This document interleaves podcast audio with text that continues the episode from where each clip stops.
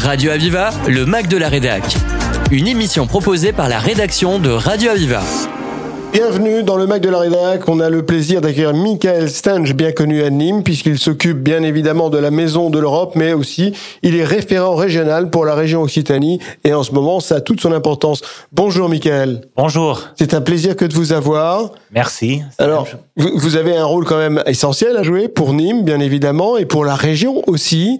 Et alors, je, simplement, comment devient-on justement euh, le, un, un référent régional Qu'est-ce qui vous positionne en tant que référent régional et comment devient-on aussi le, directeur de la Maison de l'Europe à Nîmes? Ça fait beaucoup de choses à la fois, très bien. Alors, la Maison de l'Europe de Nîmes, c'est une association qui a une cinquantaine d'années, qui est basée à Nîmes, qui est là pour informer les citoyens sur l'Europe. Euh, la question sur les référents régionaux. Alors, je suis référent régional pour le Fonds citoyen franco-allemand. Donc, ça ne concerne pas tous les domaines, loin de là. Mais pour le domaine franco-allemand, pour la coopération et notamment pour la coopération des associations, des comités de jumelage, ils peuvent euh, s'adresser au Fonds citoyen, au Fonds citoyen franco-allemand. Et le Fonds citoyen, il est basé à Paris et à Berlin. Et pour être euh, proche des citoyens et pour avoir un accompagnement régional, ils ont instauré des référents régionaux. Euh, en France, il y en a dans chaque région un référent régional. Moi, c'est pour l'Occitanie. Et en Allemagne, il y a un référent régional dans chaque Bundesland. Donc, il y a 16 Bundesländer en Allemagne, il y a 16 référents. Et nous sommes là pour accompagner les associations, les comités de jumelage euh, dans des projets franco-allemands. Et euh, c'est très bien que vous avez posé la question parce que il y a quelques jours, nous avons célébré les 60 ans de l'amitié franco-allemande. Le 22 janvier 63, 1963, Charles de Gaulle et Konrad Adenauer ont signé le traité de l'Élysée qui est entré dans, dans l'histoire comme, oui. comme les traités de, de l'amitié franco-allemande. Et donc, il y a quelques jours encore, il y avait beaucoup de festivités, un peu dans toutes les villes, dans les municipalités, à la région aussi, pour justement célébrer cette amitié franco-allemande qui est quand même le cœur de l'Europe, le moteur de l'Europe, le couple franco-allemand. Ce sont les deux pays les plus peuplés, les plus grands, les plus euh, économiquement parlant euh, puissants aussi. Donc, euh, c'est un tandem, un couple très, très important. Est-ce que dans ce tandem, il n'y a pas aussi une forme de compétition c'est- Désolé de la question, mais est-ce que ça peut être le cas? Alors, justement, il devrait avoir le couple franco-allemand pour éviter toutes sortes de concurrence. C'est pour ça qu'ils ont instauré des structures pour se parler, pour coopérer, les ministres se rencontrent régulièrement, etc. Après, dans l'histoire, on a vu quand même que chaque couple, hein, et en France, j'aime bien le terme couple parce que ça renvoie un peu euh, quelque chose d'émotionnel, presque comme dans un mariage, un couple euh, Oui, la complémentarité aussi. la complémentarité, ça prend du temps.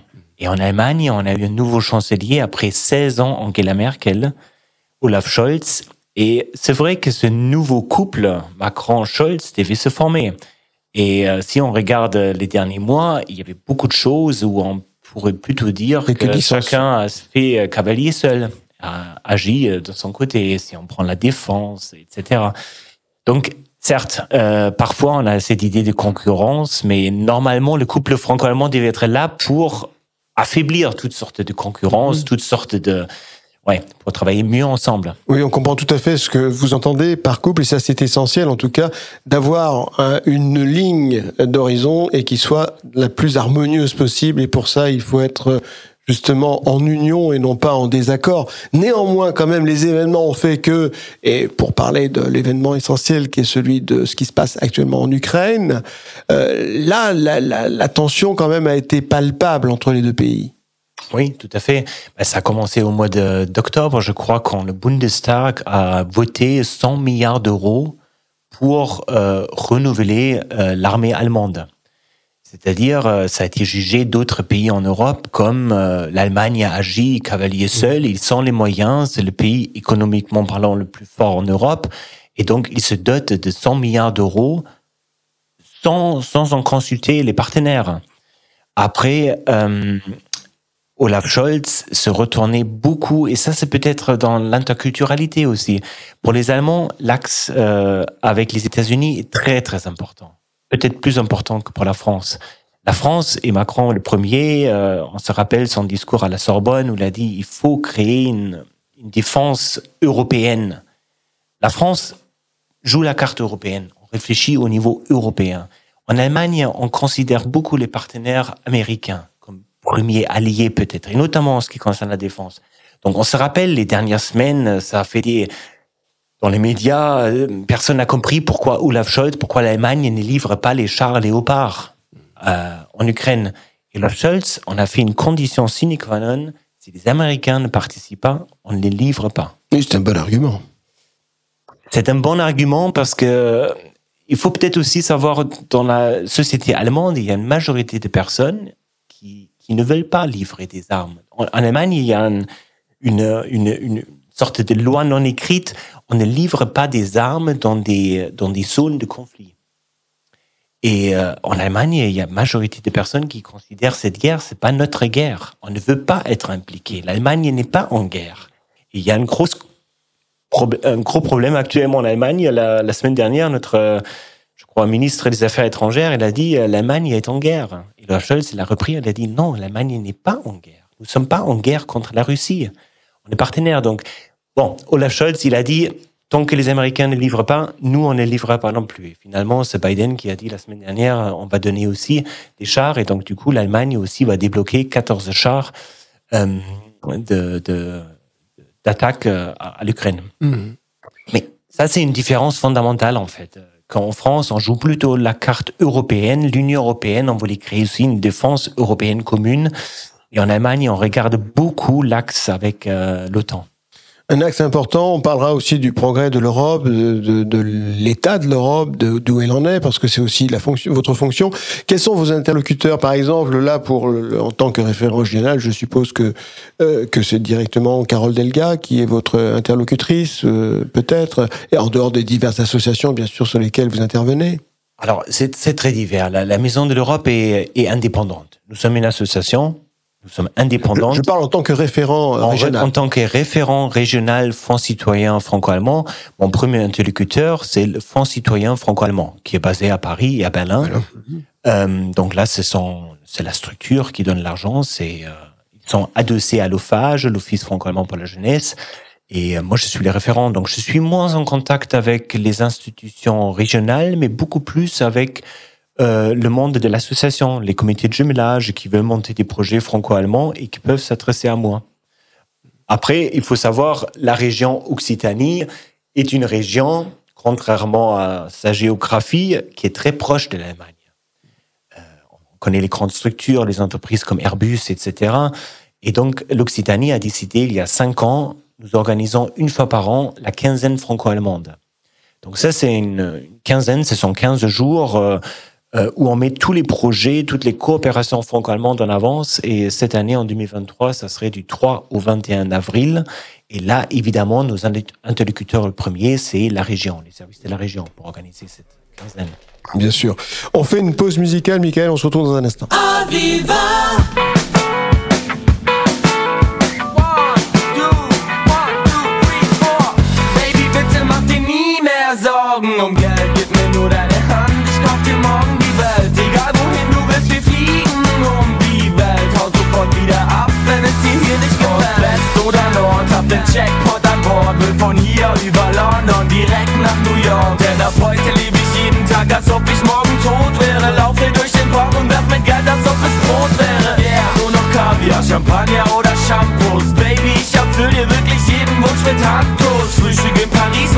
abschauen auf Hawaii Und um das Ganze noch zu toppen, gehen wir shoppen in L.A. Also pack dir deine Zahnbürste ein Denn ab heute bist du mehr als an nur einem Ort daheim Mit meinem Baby in der Hand und nem Safe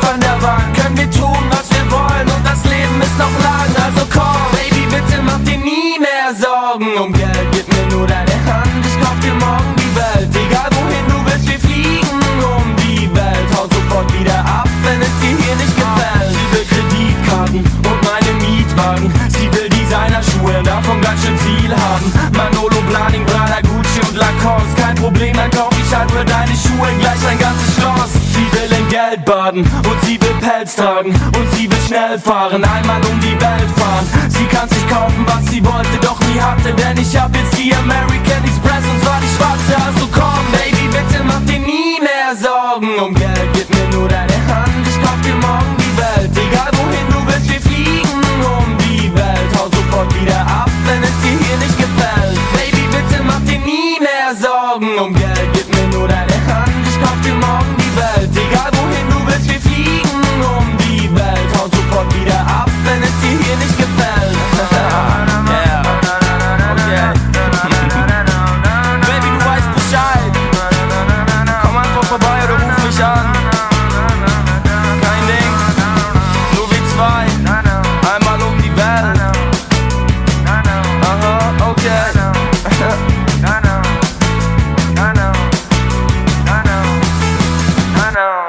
donc de retour avec Michael Stange pour nous parler de, bah de, de la région en tant que référent, bien sûr, et de ce lien particulier, et surtout cet euh, anniversaire qu'il y a justement entre l'Europe, euh, enfin entre la France et l'Allemagne, et puis aussi en tant que, que directeur donc de, de la Maison de l'Europe. Euh, on parlait de jumelage justement depuis 76, donc on est jumelé à Francfort. Tout à fait, Francfort-Oder. Il y a deux Francfort en Allemagne. Francfort-Oder, d'accord. Ouais, tout à fait. Alors la différence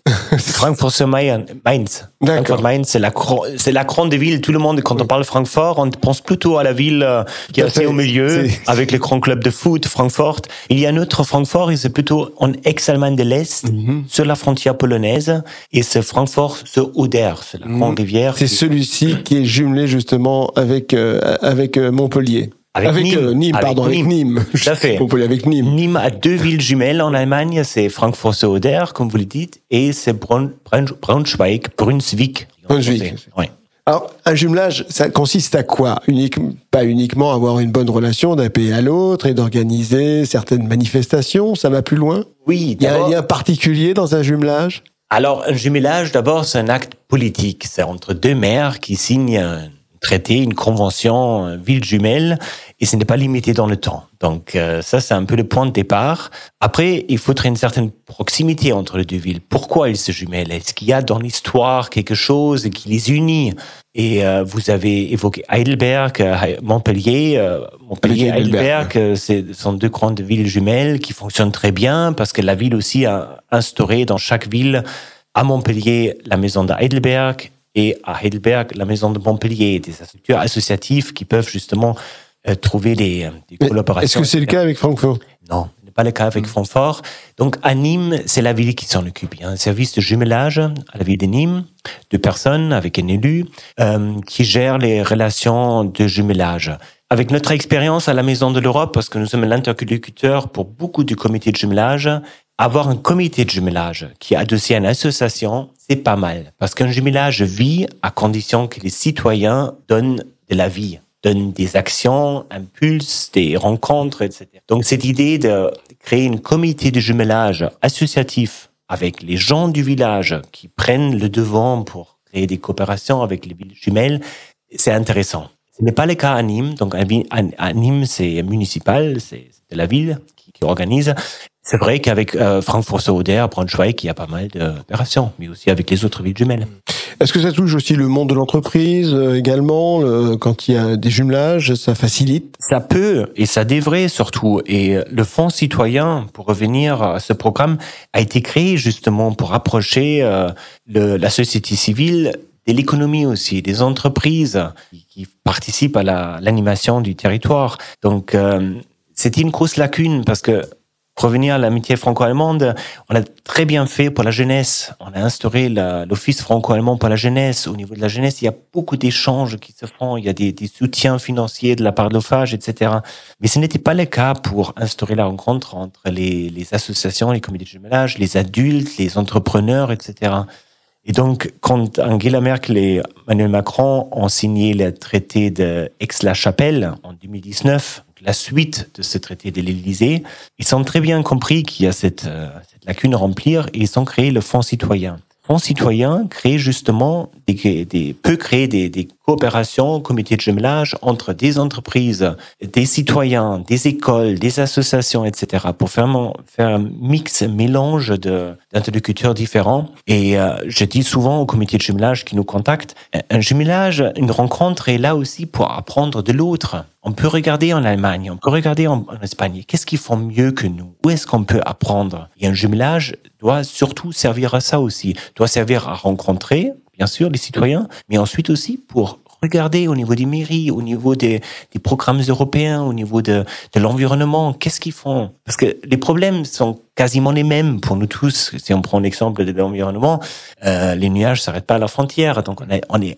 devant les mêmes obstacles. Et donc les jumelages peuvent aussi aider à, à faire cette ouverture internationale et de regarder euh, chez nos voisins comment ils font. Alors, ce fonds citoyen, c'est pas uniquement regarder comment on fait l'un et si ça marche bien de l'adapter également. Est-ce qu'il y a des choses qui se créent en commun? Oui, le Fonds citoyen est là pour que les deux villes euh, de part et d'autre de la frontière créent ensemble. C'est-à-dire, euh, ils peuvent euh, se consulter, euh, faire des visios. Il y a des projets comme ça qui un sont projet ensemble. Oui, oui, tout à fait. Actuellement, il y a des projets qui sont qui sont euh, justement dans les tuyaux pour. euh, Oui, oui, oui. Bah, il y en a. Il y a des, des, des, des villes jumelles qui nous invitent euh, parce qu'ils ont invité les collègues allemands en France Mmh. et pour les pour les rencontrer. Et la maison de Heidelberg. Il y avait un- une grosse des grosses célébrations, mais c'était plutôt en PACA, c'était pas c'est pas grave s'il n'y en a pas qui viennent de suite.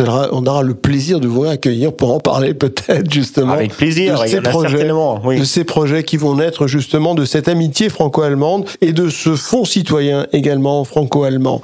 Euh, la maison. Alors, c'est quand on vous écoute, on s'aperçoit toute l'étendue que que représente justement euh, la, la, la, la- la- ce, ce- disons le, ce, la maison de l'Europe, hein, ce que vous, vous représentez, ce que vous faites, tout le travail que vous faites également. On n'a pas l'impression, on a l'impression là de connaître un peu peut-être la face visible de l'iceberg, mais il y a énormément de choses qui se font et c'est en vous écoutant qu'on qu'on s'en rend compte finalement, parce que c'est à la fois de l'éducation, c'est à la fois de la prévention, c'est aussi de l'explication. Oui, beaucoup.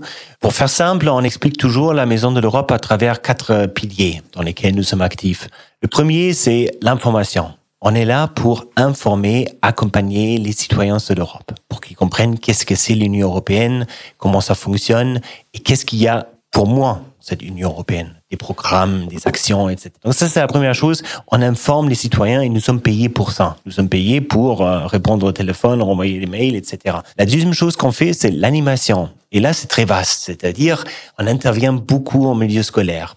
Pour faire de la pédagogie, comme vous dites, pour expliquer ce que c'est l'Union européenne. Animation, après, c'est aussi sur le territoire, organiser des conférences sur l'actualité franco-allemande. La semaine dernière encore, on avait accueilli le journaliste Pascal Dibaud de Radio France Internationale à la Maison de l'Europe qui a fait une conférence sur le couple franco-allemand justement. Euh, donc tout au long de l'année, il y a une dizaine de conférences sur l'actualité qu'on organise. Ça, c'est dans le rubrique animation. Troisième pilier, on fait de la formation. On forme citoyens aussi. aux langues, justement. Vous l'évoquez, il y a huit langues qu'on peut apprendre à la Maison de l'Europe, l'espagnol, l'italien, allemand, mais aussi des langues un peu plus rares comme le grec, le latin. Donc on peut apprendre Le grec ancien, ça me surprend ça. Le grec ancien, Tazo Trekain toujours. Il y a une enseignante qui, qui enseigne latin, grec ancien, et il y a des, il y a des personnes qui, qui veulent apprendre ça, tout à fait. Oui, oui, ça existe. Donc c'est la formation, mais la formation aussi aux programmes européens. Parfois, ça arrive qu'il y a des municipalités, des élus qui veulent aussi être renseignés, informés un peu plus sur les programmes européens, les, les FESI, les fonds structurels européens, etc. Donc ça, c'est de la formation. Et la dernière partie qui prend un peu le dessus maintenant à la Maison de l'Europe, c'est ce qu'on appelle la mobilité européenne. L'échange. Mobilité pour nous, c'est dans le sens d'échange entre des personnes qui vont à l'étranger, etc. Donc nous avons deux personnes qui sont chargées de mobilité européenne et internationale, qui organisent des stages Erasmus, qui organisent des volontariats franco-allemands, etc. Donc ça fait beaucoup de choses, mais pour faire simple, ces quatre piliers, c'est un peu euh, notre activité. Mhm. Un grand dynamisme en tout cas que vous développez. Qu'est-ce qui a fait que vous soyez vous ici à Montpellier? C'est vous qui avez choisi Vous avez été nommé Comment ça, ça s'est passé? Non, je suis arrivé dans le sud. Avant, j'ai travaillé en Lorraine, aussi dans une structure semblable. Et quand la Maison de l'Europe, en 2013, a été labellisée Centre d'information Europe Direct par la Commission européenne, il fallait agrandir l'équipe, il fallait un directeur. Et donc, euh, je suis arrivé en ce moment-là. Donc, ça fait dix ans, tout juste. Eh ben, c'est un grand plaisir, encore une fois de plus, de vous avoir sur le plateau d'Aviva. On a encore beaucoup de choses à dire, donc ça veut dire qu'il va falloir revenir encore dans une émission, et ce sera avec un immense plaisir que l'on continuera à parler de la Maison de l'Europe, et puis également de ce que vous faites en tant que référent régional, et puis aussi pour le Fonds citoyen euh, franco-allemand. En attendant, on pourrait parler aussi, euh, aussi des, des, des- de ceux qui nous représentent au niveau de, de, de, de l'Europe, hein, de- de- des politiques, de la politique euh, européenne. Euh, Il y, y aurait aussi beaucoup de choses à dire, et puis de, de ce qui se, va se créer, en tout cas dans les grands projets. Merci beaucoup, Michael Stenge, d'être venu sur notre plateau pour nous avoir euh, en- encore une fois de plus éclairé justement sur cette grande relation qui est franco-allemande et puis aussi sur la maison de l'Europe, bien évidemment. Merci de votre invitation. Radio Aviva, le Mac de la Rédac.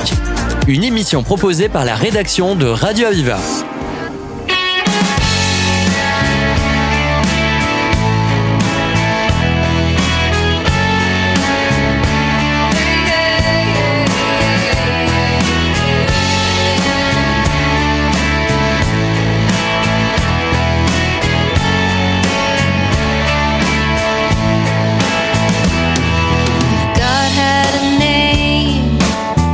What would it be, and would you call it to his face if you were faced with him in all his glory? What would you ask if you had just one question?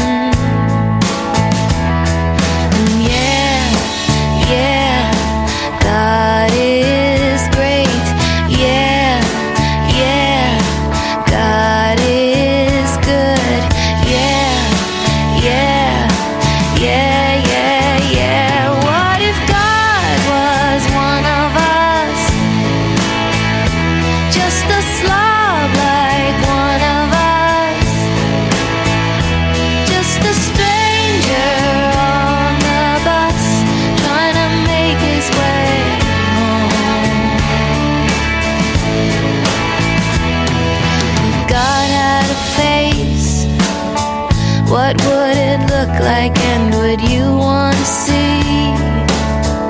If seeing meant that you would have to believe in things like heaven and in Jesus and the saints and all.